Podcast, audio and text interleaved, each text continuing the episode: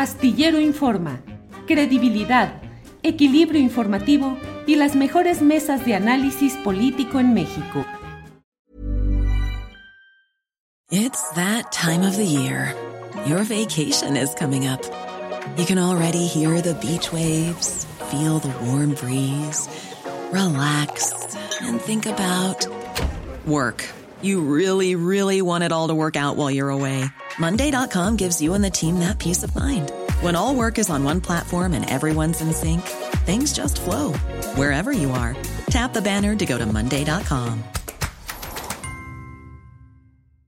I'm Sandra, and I'm just the professional your small business was looking for. But you didn't hire me because you didn't use LinkedIn jobs. LinkedIn has professionals you can't find anywhere else, including those who aren't actively looking for a new job but might be open to the perfect role, like me.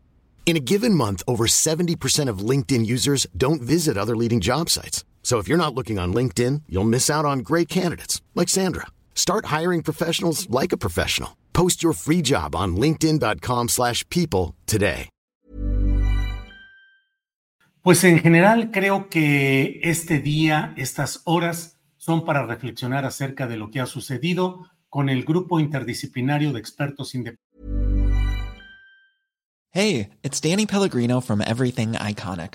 Ready to upgrade your style game without blowing your budget? Check out Quince. They've got all the good stuff shirts and polos, activewear, and fine leather goods, all at 50 to 80% less than other high end brands. And the best part? They're all about safe, ethical, and responsible manufacturing. Get that luxury vibe without the luxury price tag. Hit up quince.com slash upgrade for free shipping and 365 day returns on your next order. That's quince.com slash upgrade.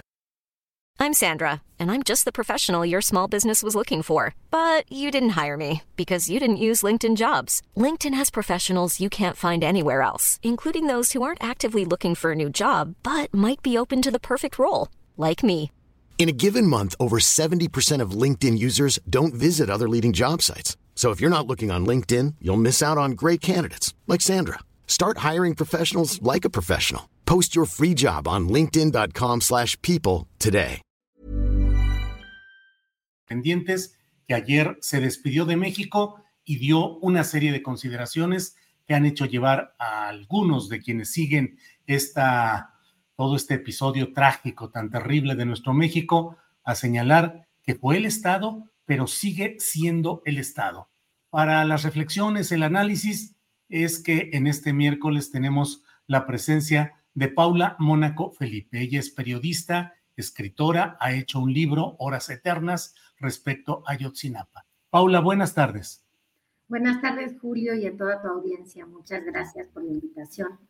Gracias, Paula. Ayer leí algunos comentarios tuyos respecto a el informe del GIEI, lo que significa, qué implica, qué te parece más relevante de lo que sucedió ayer, de lo que dijo, de lo que planteó en su último informe este grupo interdisciplinario, Paula. Eh, yo creo que el último informe, como culminación del trabajo del Grupo Interdisciplinario de Expertos Independientes, que estuvo más de ocho años en México, un grupo de expertos realmente excepcionales y que hicieron un trabajo muy fuerte, ese informe de ayer que recupera todo el trabajo de estos años y las últimas aportaciones, es tan poderoso como demoledor, porque demostró e-, eso que fue un sentimiento primero, eh, que se fue configurando después esta idea de que fue el Estado.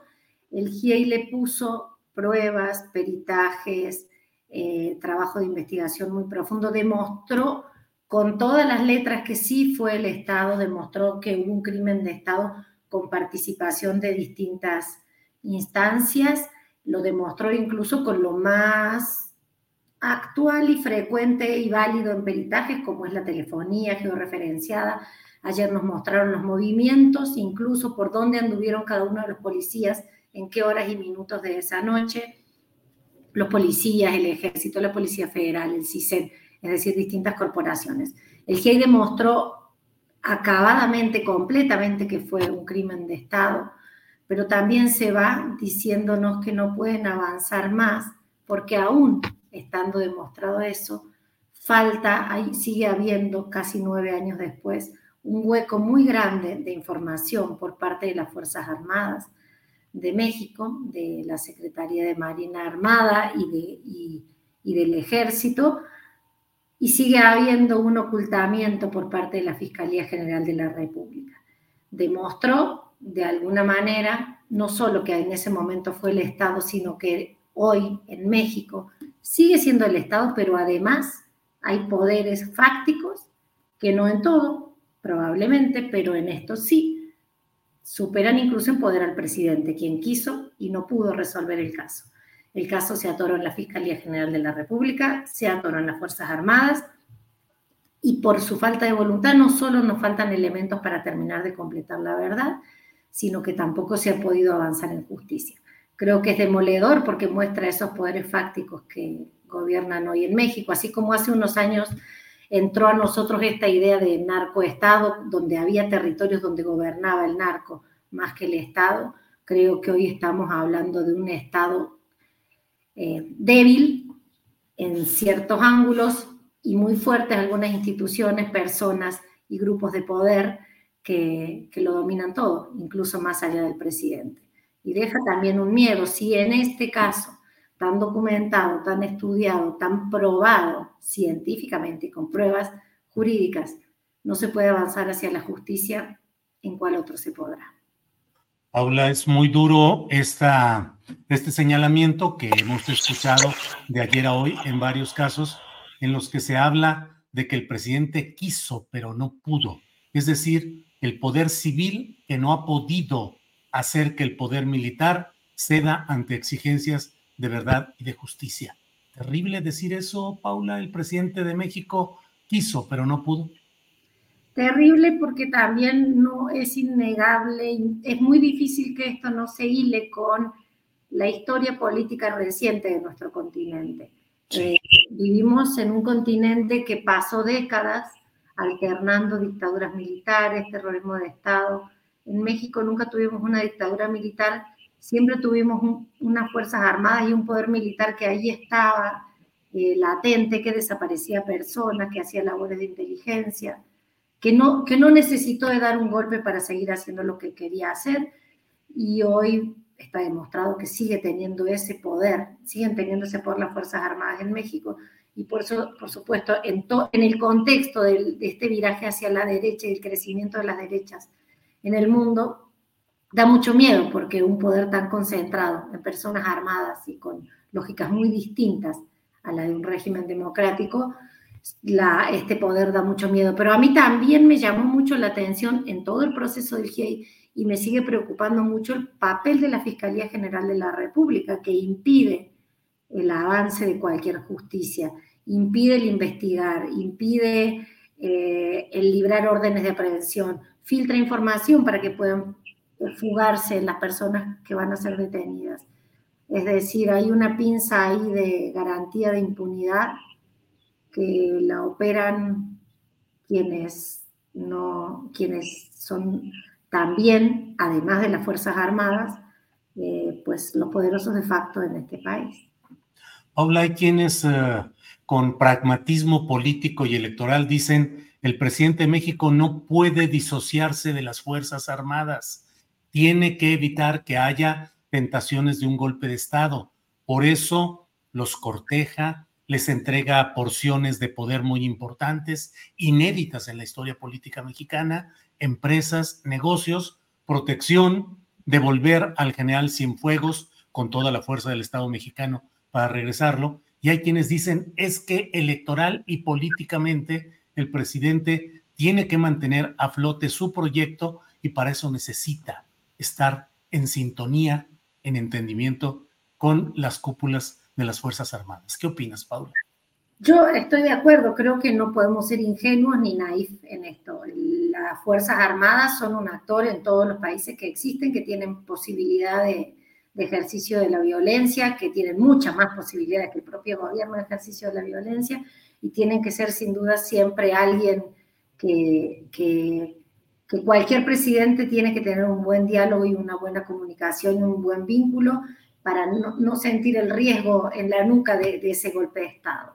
Pero pero en México tenemos dos situaciones inéditas que no conocíamos. Una es, en, vías de, esta, de este vínculo, el presidente López Obrador ha cedido a las Fuerzas Armadas cada vez más poder en ámbitos que tienen que ver con lo civil, pero en ámbitos también que son estratégicos como el manejo de aeropuertos, como construcciones de grandes megaproyectos.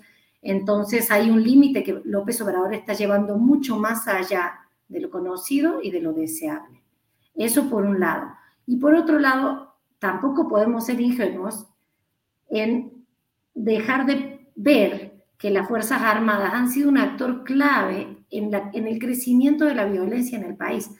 Se inició hace más de 15 años una estrategia de militarización de tareas de seguridad que no dio resultados de reducir la violencia, sino por el contrario se, se, ahondó la violencia. Y en probados casos, como en este, como en el de Ayotzinapa, hemos visto que las Fuerzas Armadas tienen vínculos con el crimen organizado, son parte del crimen organizado. Entonces, esa situación complica muchísimo el, el presente y lo que pueda ocurrir. ¿Es una alianza estratégica con las Fuerzas Armadas? ¿Tiene que existir para evitar golpes de Estado? Sí existe en toda América Latina. No, no la comparto, pero entiendo que tenga que ser así. Ahora en México, López Obrador ha ido mucho más allá con su estrategia, pero además asociándose a, a un área que, que es parte del narcotráfico en muchos lugares. Por ejemplo, en lo que nos mostraba ayer el GIEI, nos decía que, a ver, por acá tengo mis notas porque fue un largo informe, pero en más de 2.000 comunicaciones que encontraron, 3.900 registros de comunicaciones, 2.800 eh, son de, esa noche, y confirmó el vínculo del CISEN y del ejército, la participación en esas horas, y confirmó que que encontraron dentro de documentos eh, información, documentos propios de la Sedena, los propios, los pocos documentos que accedieron gracias a esas órdenes del presidente, las pocas que se acataron, dicen, hay bastante información que tenía la Sedena de la colusión, que tenían el ejército con el crimen organizado, y no hay ni un solo documento que señale que los jóvenes estaban coludidos con el narcotráfico. Entonces, bueno, es lógico que las Fuerzas Armadas son parte del Estado, pero no es nada lógico y tampoco ha dado resultados el seguir aliándose con unas Fuerzas Armadas que son parte del narcotráfico, que operan, que resguardan, que ejecutan distintas acciones vinculadas al narcotráfico. Entonces, es un tema complicado, también sé que no soy experta en esto, que hay personas que entienden mucho más de seguridad y que pueden que pueden buscar soluciones porque son actores que ahí están y hay que ver qué hacemos. Pero creo que a muchos nos ha sorprendido hasta qué punto ha llevado López Obrador su alianza con las Fuerzas Armadas, mucho más allá de lo deseable, me parece. Paula, reserva de lo que desees agregar, nosotros te agradecemos mucho esta posibilidad de platicar sobre este tema que creo que es fundamental y que es crucial. Eh, lo que nos quieras decir como parte final, Paula, por favor. Pues yo creo que una cosa, dos cosas importantes, o sea, si bien todos quedamos muy desolados con este informe del GIEI, con la frustración de que no se pudo hacer mucho más, eh, creo que hay dos puntos importantes. Ayer el GIEI casi al final decía, para que haya justicia se necesita una Fiscalía General de la República que tenga independencia. Y, creo que el camino de, ir peleando y abriendo espacios dentro de la justicia puede ser una forma más efectiva de frenar la violencia que poniendo más personas armadas en la calle o reforzando la seguridad con, militares. Eh, creo de verdad que, que si, se resuelve el caso Ayotzinapa con verdad y justicia, pero si se van resolviendo también cada uno de los cientos de miles que tenemos de personas desaparecidas, de personas asesinadas y ejecutadas, cada sentencia que se logre va a, va a mandar señales y va a frenar un poco más la violencia que la militarización creciendo y creciendo a mayor escala. Y también creo que es importante seguir exigiendo que se investigue y que se enjuicien a personas de altos mandos que que estuvieron vinculadas con el caso de Yotzinapa. De algunas no sabemos los nombres, pero de otras sí.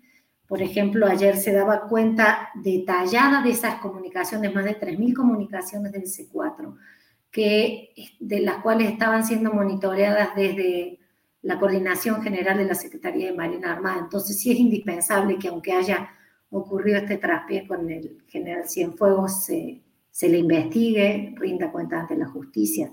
Y también quien fue secretario de Gobernación en su momento, Miguel Ángel Osorio Chong, hoy senador. Eh, necesitamos esa justicia, creo que es la única forma de, caminar hacia un país más, más vivible, pues. No tan, yo no quisiera tantas armas y sin más sentencias. Paula, muchas gracias por esta plática y vamos a ver cómo camina, cómo transita todo este tema. Por lo pronto, muchas gracias, Paula, por esta ocasión. Gracias a ustedes y a seguir todos, eh, todas y todos eh, abriendo estos espacios, seguir hablando, porque pues si al olvido le damos espacio a nosotros o no le damos. Así es. Gracias, Paula. Hasta luego. Para que te enteres del próximo noticiero, suscríbete y dale follow en Apple, Spotify, Amazon Music, Google o donde sea que escuches podcast. Te invitamos a visitar nuestra página julioastillero.com.